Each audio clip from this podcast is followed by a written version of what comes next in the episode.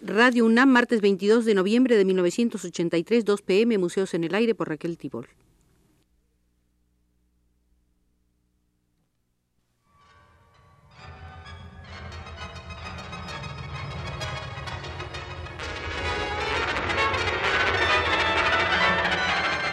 Museos en el Aire.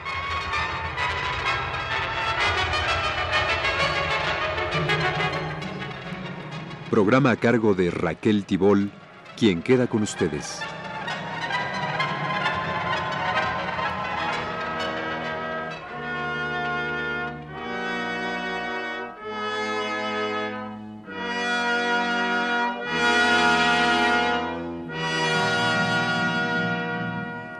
Mañana se cumplirá el centenario de José Clemente Orozco.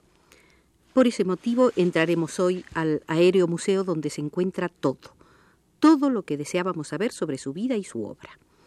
En la sala de la caricatura nos encontramos con un estudio del alemán Michael Nungeser, especialista en arte mexicano, quien escribió en Berlín en 1981 un ensayo sobre Orozco como caricaturista.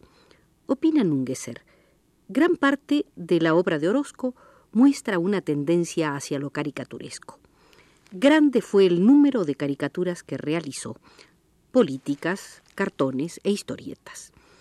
De esos trabajos salieron grandes influencias hacia todo el conjunto de su producción artística. Pocos son los artistas modernos que muestran una tan estrecha unión entre la caricatura y el arte. Puede nombrarse en tal sentido a George Gross. Al principio de su carrera artística, Orozco fue conocido casi únicamente como caricaturista, y entre los artistas contemporáneos como aquel del que más se discutía y el que menos agradaba. En una carta de 1938 al historiador de arte Lorenz Schmiekeber, Orozco se refirió a su situación en el ambiente artístico mexicano de los años 20. Los primeros muralistas decían de él, no es pintor, solo es caricaturista. Lo único que sabe hacer es imitar a Goya. Fue tal la presión ejercida que Orozco llegó a expresar irritadamente, el arte no es caricatura, la caricatura no es arte. Si esta separación fuera realmente cierta, no podrían entenderse muchos fragmentos de sus murales, de sus dibujos, de su pintura de caballete. El interés de Orozco, la pasión de Orozco por la caricatura comenzó tempranamente. La caricatura le sirvió como correctivo para los vicios académicos que pudo haber adquirido en los largos años de contacto con la Escuela Nacional de Bellas Artes. En 1906 comenzó a trabajar como ilustrador y caricaturista en el periódico El Mundo Ilustrado. Sus viñetas eran en el estilo de la época, decorativos simbolistas. Al mismo tiempo, realizaba pequeñas historietas sin palabras sobre problemas cotidianos, atacadas con humorismo. En el Aguizote, donde trabajó entre 1911 y 1912, Orozco fue adquiriendo un estilo más propio. Después trabajó para La Vanguardia, El Machete, la ABC y otros periódicos y revistas. Cuando Orozco decía que en todas esas páginas había trabajado nada más que por diversión, expresaba una verdad a medias.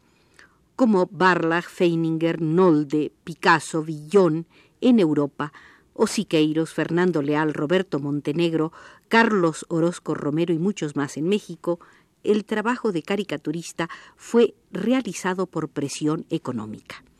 Pero esa actividad significó para Orozco un modo adecuado para desarrollar y afilar su sentido crítico y su capacidad satírica.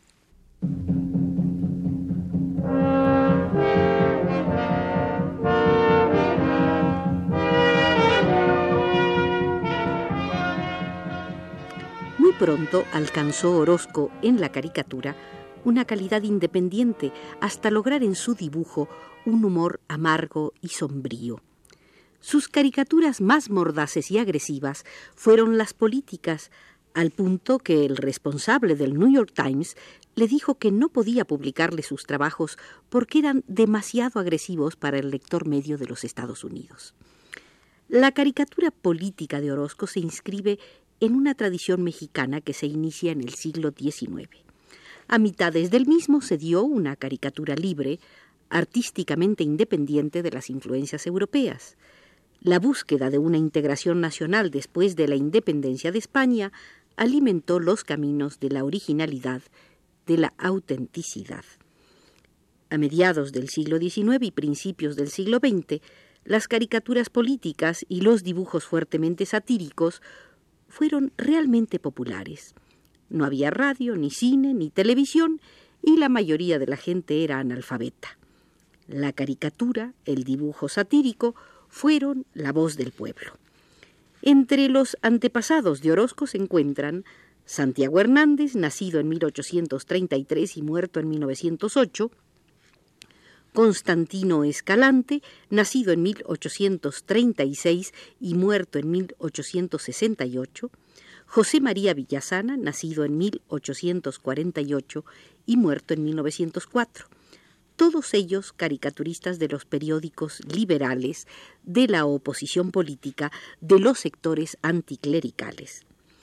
De singular importancia para el desarrollo de la gráfica satírica y costumbrista fueron los trabajos de Gabriel Vicente Gaona, nacido en 1828 y muerto en 1899, quien firmaba con el seudónimo de Picheta. Manuel Manilla y José Guadalupe Posada. Orozco conoció desde niño el taller de José Guadalupe Posada y el gran caricaturista popular fue su modelo, su mejor maestro. Las caricaturas de Orozco en el Aguizote, al principio de la Revolución Mexicana, se refieren a diversos aspectos de la vida política y social. Junto a viñetas con pequeños comentarios políticos, los llamados testerazos, a comentarios gráficos y humorísticos sobre el teatro, los deportes y los toros, a estudios sarcásticos de cabezas de conocidos políticos y diputados, las caricaturas estrictamente políticas de Orozco atacaban particularmente al presidente Francisco I. Madero y su política.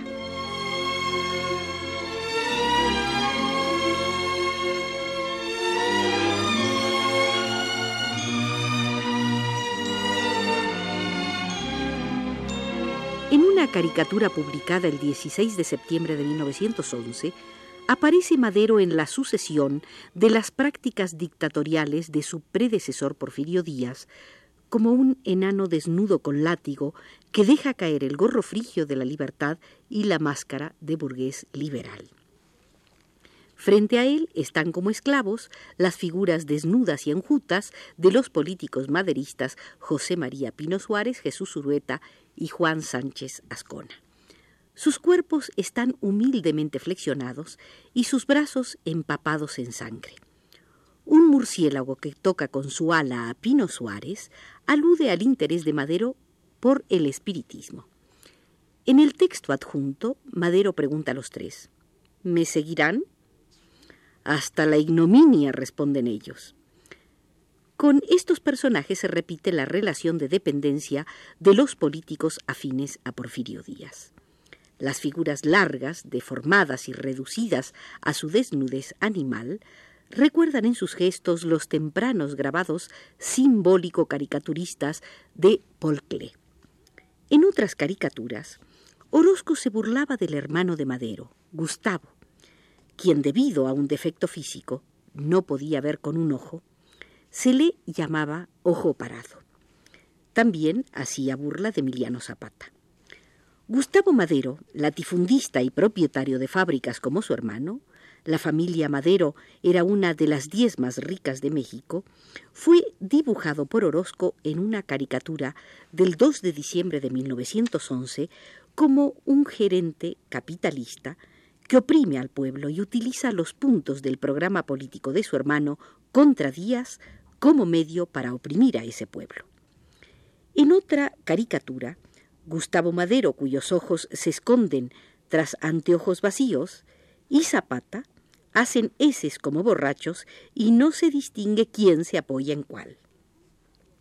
Con sus piernas flacas y zancudas, que se asemejan a la corbata y al bigote larguísimo de Zapata, dan la impresión de dos marionetas cuya presentación teatral va en relación inversa a su esencia política.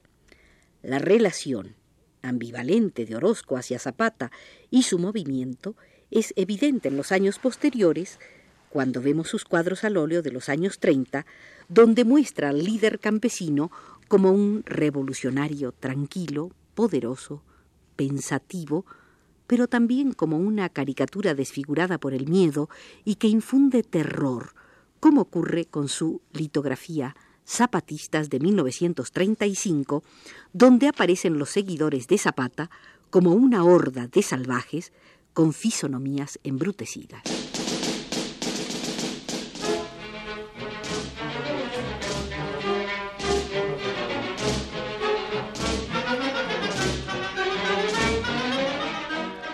Cuando Orozco dijo en su autobiografía que un artista no tiene convicciones políticas y nunca las tendrá, y que aquellos que creen tener alguna no son artistas, no quiso decir que su trabajo careciera de contenido político. Su posición no se basa en la participación con un partido determinado o una fracción política, sino en su compromiso humanístico. Su ímpetu moralizador lo indujo a exageraciones que están en contradicción con su propio punto de vista. Orozco alcanzó un estilo independiente y personal en las caricaturas de La Vanguardia, periódico publicado por el doctor Atl durante algunos meses por encargo del ejército constitucionalista de Venustiano Carranza en Orizaba, Veracruz. Carranza se había apoyado en su lucha contra Pancho Villa y Zapata en el movimiento pequeño burgués y radical socialista de Álvaro Obregón y también en el sindicato anarcosindicalista de la Casa del Obrero Mundial. En el centro de las caricaturas de Orozco para la vanguardia está la mujer. No es una figura de mujer como la de las caricaturas de la Huizote, por ejemplo, la del 19 de noviembre de 1911, encarnación de la libertad de prensa encadenada que recuerda las figuras de Goya. En la vanguardia es la mujer fatal, mezcla de virgen y prostituta, materialización de la revolución y las fuerzas destructoras. Es una combinación de dos tipos de mujer tratados por Orozco.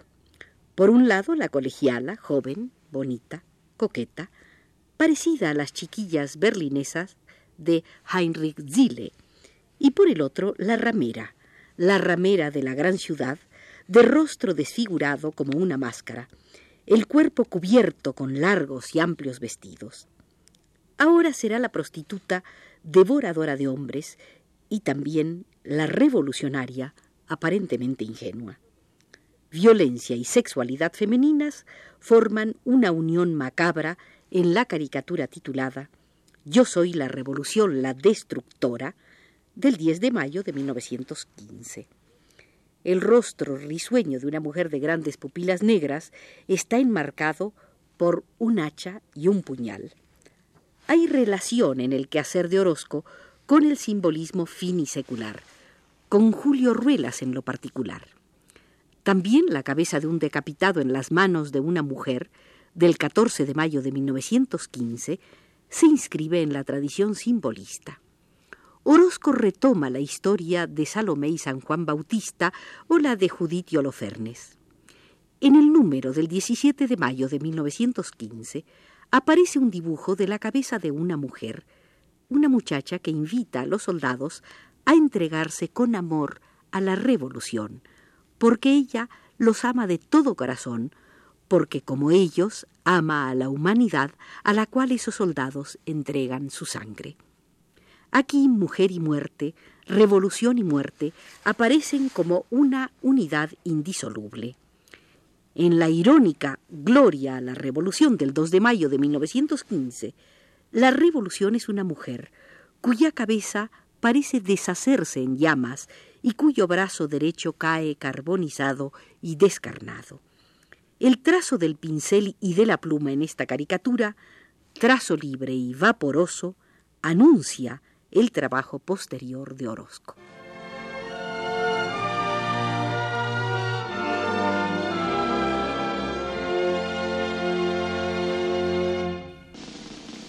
Debemos agradecer al profesor berlinés Mijael Nungeser nos haya conducido por las salas de la caricatura en el Museo Orozco, a donde les propongo regresar el próximo martes.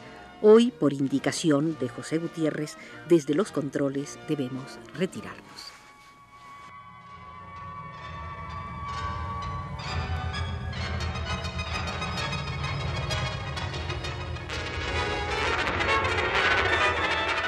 Este fue Museos en el Aire.